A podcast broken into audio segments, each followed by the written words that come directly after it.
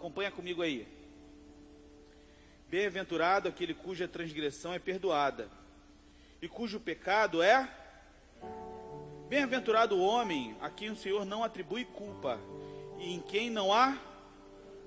Enquanto me calei, meus ossos se consumiam de tanto gemer o dia todo, porque a tua mão, porque tua mão pesava sobre mim, de dia e de noite. Meu vigor se esgotou como no calor da seca. Confessei-te meu pecado e não encobri minha. Eu disse: Confessarei as minhas transgressões ao Senhor, e tu perdoaste a culpa do meu pecado. Amém. Eu quero ler também, na minha Bíblia, mais ou menos, na versão, a mensagem, esse mesmo texto. Salmo 32, do versículo 1 ao versículo 6. Ao versículo 5, desculpe. Considere-se afortunado, feliz, feliz mesmo, você que ganhou um novo começo e cuja ficha está limpa. Considere-se afortunado, considere-se afortunado. O Eterno não tem nada contra você, e você não está escondendo nada dele. Quando guardei tudo para mim, quando eu me escondi, meus ossos se transformaram em pó. Minhas palavras eram gemidos intermináveis.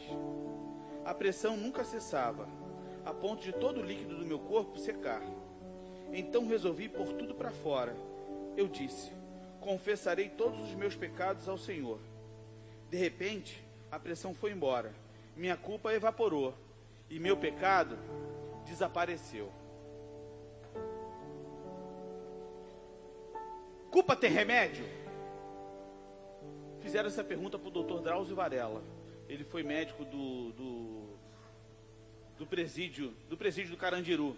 E ele começa o livro dele falando exatamente isso. No filme ele também fala isso.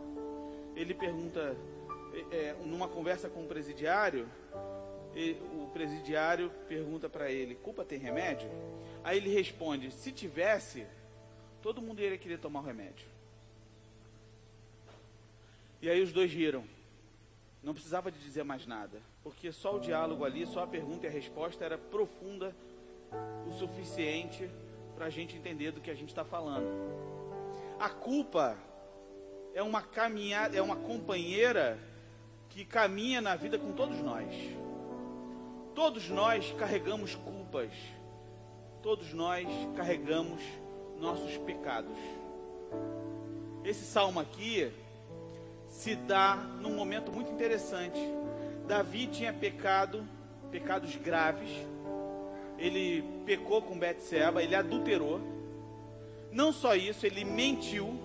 Não só isso, ele armou para que o marido dela viesse, para que deitasse com ela, para que ela engravidasse, para que o filho que ele fez da mulher não fosse tido como dele, mas sim do cara que eu esqueci agora o nome.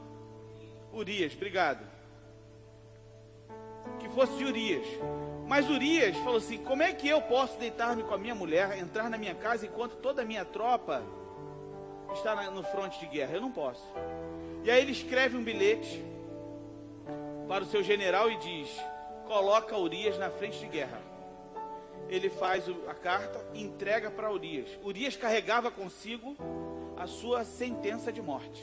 Não sabia certamente eu e você leríamos a carta, porque a gente é curioso. Mas ele não leu, ele era um homem sincero, era um homem sério, e não leu a carta. Enfim, Urias morreu e Davi ficou com Betseba. Davi tentou esconder o seu pecado, aliás, Davi escondeu ao máximo até ser visitado pelo profeta Natan, que conta uma, uma, uma história para ele. E ele pergunta sobre um homem que tem um animal e um outro homem que tem muitos animais. E esse homem que tem muitos animais rouba esse esse homem que só tem um animal. E aí o profeta pergunta para Davi: "O que que precisa ser feito com esse homem?" Ele diz: "Esse homem merece a morte." E aí Natan olha para ele nos olhos e diz: "Você merece a morte." É com você que eu estou falando, Davi. Essa história não é de outra pessoa, essa história é sua. E aí ele cai em si, escreve o Salmo 51 e escreve o Salmo 32. Se você for ler na sua Bíblia, diz que isso aqui é um masquil de Davi. Masquil é uma reflexão contemplativa ou instrutiva. Davi no Salmo 51 diz que falaria aos outros sobre como viver uma vida com o Senhor de arrependimento. Essa é a história. Esse é o texto. Esse é o contexto. Mas uma pergunta se emerge do texto para a gente hoje: O que que isso tem a ver com a gente hoje? Tudo a ver. Tudo a ver porque a gente mente. Tudo a ver porque a gente é dissimulado. Tudo a ver porque a gente adultera. Tudo a ver porque a gente rouba. Tudo a ver porque a gente calunia. Tudo a ver porque a gente julga. Tudo a ver porque isso é a história da gente. Isso não é a história dos outros. Essa mensagem não é aquele tipo de mensagem que você diria, fulano tinha que estar aqui para ouvir. Essa mensagem é para você. Essa mensagem é para mim. Essa mensagem é para uma assembleia de pecadores, como, como nós aqui hoje. E aqui, Davi vem traçando um perfil de que o que acontece, primeiro, ele louva o Senhor. Ele diz feliz, bem-aventurado, afortunado, como diz a Bíblia mensagem, aquele cuja transgressão é perdoada e cujo pecado é coberto. Bem-aventurado, feliz, afortunado o homem a quem o Senhor não atribui culpa e em quem não há engano. Mas ele diz: olha, enquanto, versículo 3: Enquanto eu me calei, meus ossos se consumiam de tanto gemer o dia todo. Na Bíblia a mensagem diz que os, olhos, os ossos deles secaram. Existem culpas que a gente carrega que parece que faz a gente perder vontade de viver. Existem culpas que a gente carrega que faz com que a gente não consiga, por exemplo, se sentir digno de louvar ao Senhor. Existem culpas que a gente carrega que a gente não consegue olhar no olho do outro. Porque só você sabe o que você fez. Só você sabe. Nenhum de nós aqui é capaz de imaginar tudo que você já fez. Existem coisas que você já colocou diante do Senhor e que você se sente perdoado. Existem coisas que não.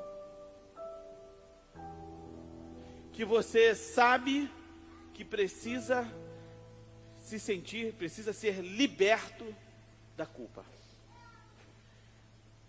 E eu e você somos mestres, melhor dizendo, somos doutores em esconder a nossa própria culpa.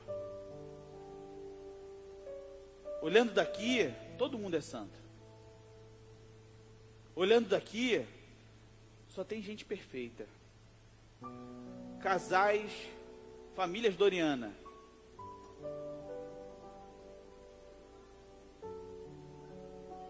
homens extremamente honestos, mulheres perfeitas, adolescentes irrepreensíveis. Mas porque a gente sabe esconder, a gente sabe usar máscaras. Já que está chegando o carnaval, a gente sabe usar fantasias, a gente sabe usar disfarces. Mas você sabe o peso que você carrega. Você conhece o mal que você já fez. E às vezes, a gente acha que está livre disso. Mas de repente acontece uma determinada situação em que você é confrontado com aquilo e você fala: caramba, eu nem sabia que aquilo me fazia tão mal.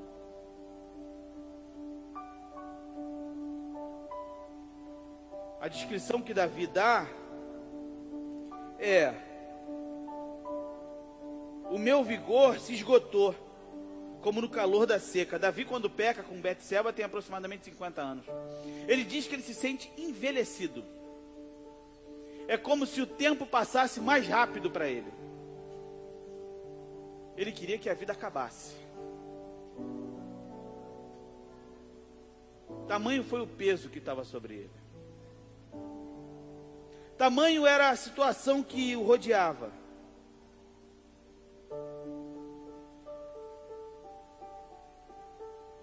Só que, ao mesmo tempo,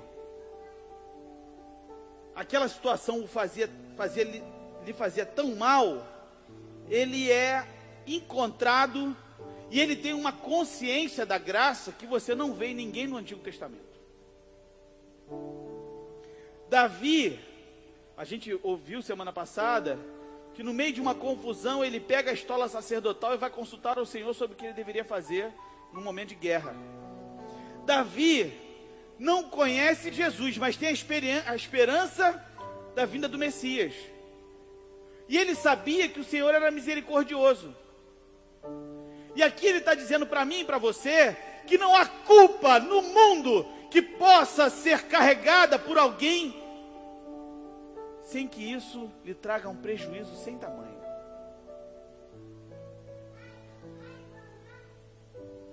E aí ele está dizendo uma outra coisa, mais importante ainda: que quem tem a consciência do seu pecado e confessa o seu pecado diante do Senhor, é perdoado. Simples assim. Você sabe que fez, tem a consciência, se arrepende daquilo que fez, e ele diz: está perdoado. Ele não diz, agora você vai ter que fazer sete semanas de jejum, você vai ter que ofertar na casa do Senhor, você vai ter que ir ao templo, você vai ter que confessar ao sacerdote. Ele não disse nada disso, ele só disse: tenha consciência do seu pecado e confesse-o diante do Senhor. Porque aquele que confessa o seu pecado ao Senhor tem a culpa encoberta. É livre da culpa. Apóstolo Paulo, usando esse mesmo texto, em Romanos, abra a Bíblia aí para mim, alguém lê aí, Romanos capítulo 4.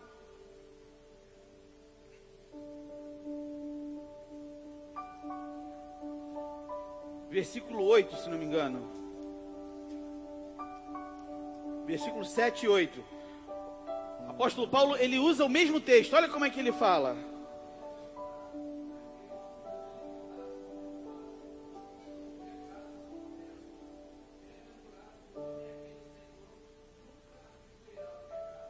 Nunca atribuirá pecado.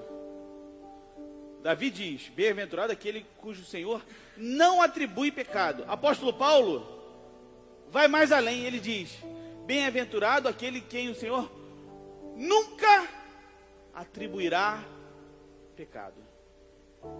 Isso é um mistério. Esse é o um mistério do Evangelho. Por quê? Quando Davi começa a falar, ele fala: primeiro eu me calei, Enquanto eu me calei, enquanto eu me escondi, versículo 3: os meus ossos se consumiam, porque tua mão pesava sobre mim. Ele se sentia envelhecido. Aí depois ele diz: qual é a solução para esse negócio?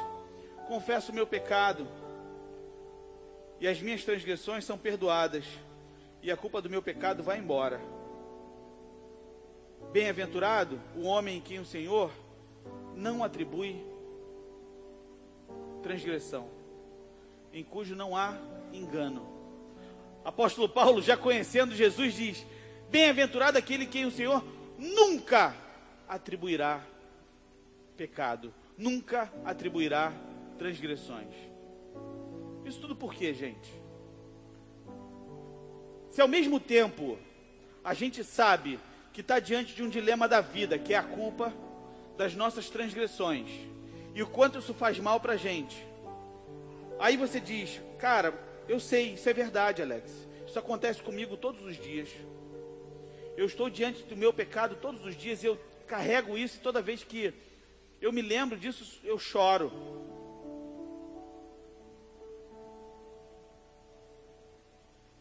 Deixa eu te falar um negócio aqui. Deus te trouxe hoje aqui para te livrar da tua culpa. Deus te trouxe aqui hoje para te mostrar o amor dele por você. Sabe por quê? O profeta Isaías, no capítulo 53, nos versículos 4, 5, 6, diz assim: Verdadeiramente, ele tomou sobre si as nossas enfermidades e levou sobre si as nossas dores. E nós o consideramos aflito, ferido por Deus e oprimido. Olha o que, que diz o versículo 5 e 6, versículos. Mas ele foi ferido por causa das nossas transgressões e esmagado por causa das nossas maldades. O castigo que nos traz paz estava sobre ele. E por seus ferimentos fomos sarados. Todos nós andávamos desgarrados, como ovelhas, cada um se desviava pelo seu caminho. Mas o Senhor fez cair a maldade de todos nós sobre ele.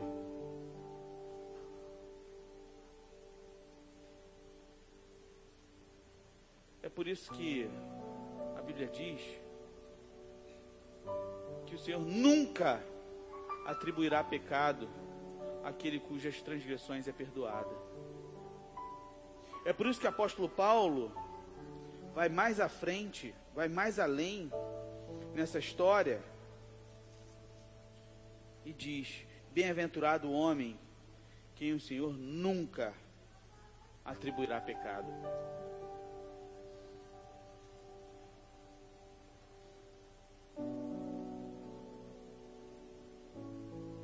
Quando eu olho para a Bíblia e vejo que o Senhor fala para a gente, eu percebo coisas assim que são fascinantes.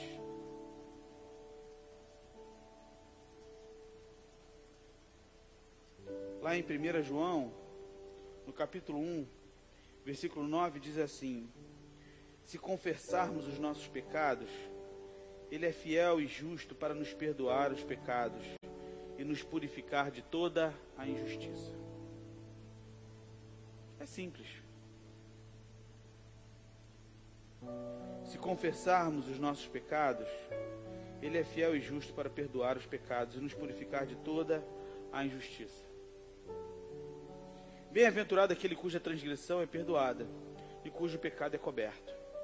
Bem-aventurado o homem a quem não há, em quem não há engano Enquanto me calei, meus ossos se consumiam de tanto gemer o dia todo, porque tua mão pesava sobre mim de dia e de noite.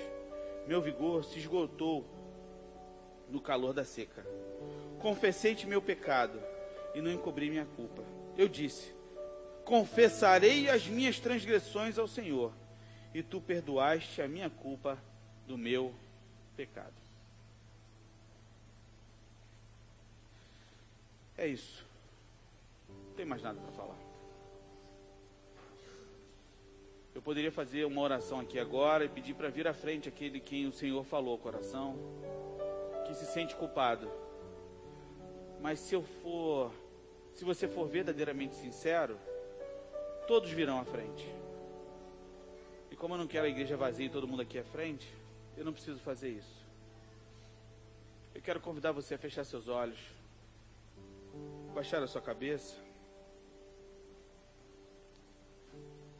E eu quero convidar você a colocar diante do Senhor o seu pecado. A transgressão que você cometeu.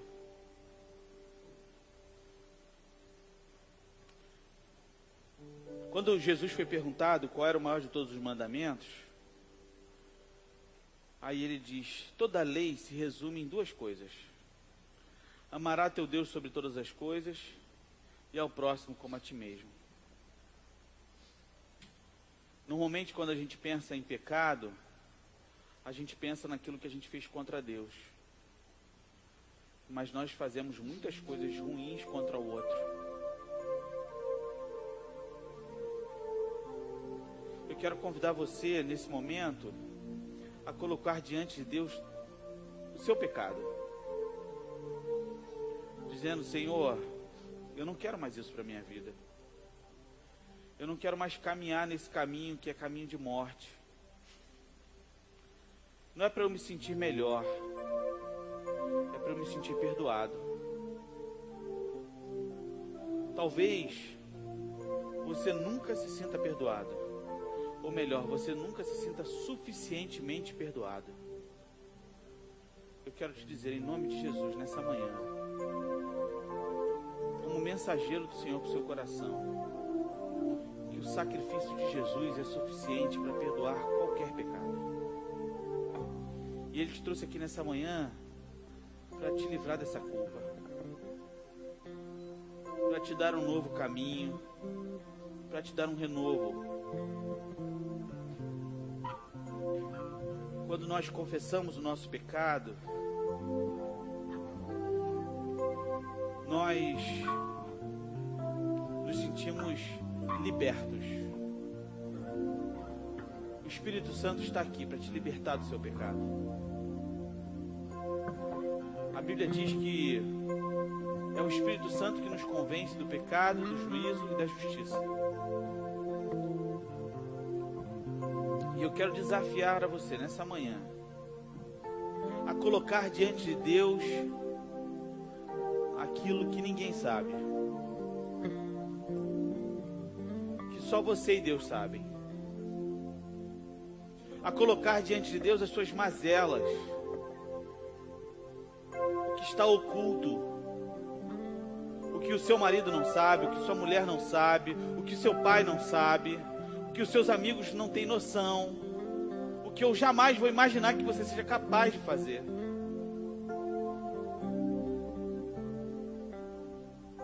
Aqui não é para você se sentir culpado, é para você se sentir liberto em nome de Jesus.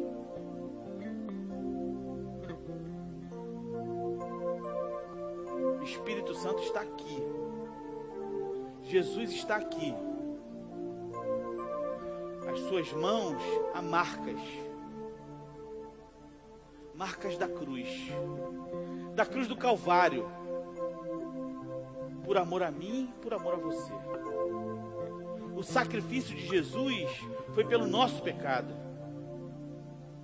E Ele está dizendo para você agora: Meu filho, entregue esse negócio nas minhas mãos. Deixa eu te livrar desse, desse peso. Deixa eu te curar. Deixa eu te livrar dessa sequidão de coração. Deixa eu fazer uma faxina nesse lugar aí. Você não precisa viver da maneira como você está vivendo. O Senhor está dizendo para você, minha filha. Quantos abusos cometeram com você? E você se sente na razão de, também de cometer abusos. Eu quero te livrar desse negócio. Eu quero limpar o seu coração, te livrar dessa culpa. Eu quero que você me conheça de verdade. Eu sou o Pai. Eu sou o Abba Pai. Eu sou o Paizinho. Eu estou aqui para te livrar do teu pecado. Para te dar um novo caminho.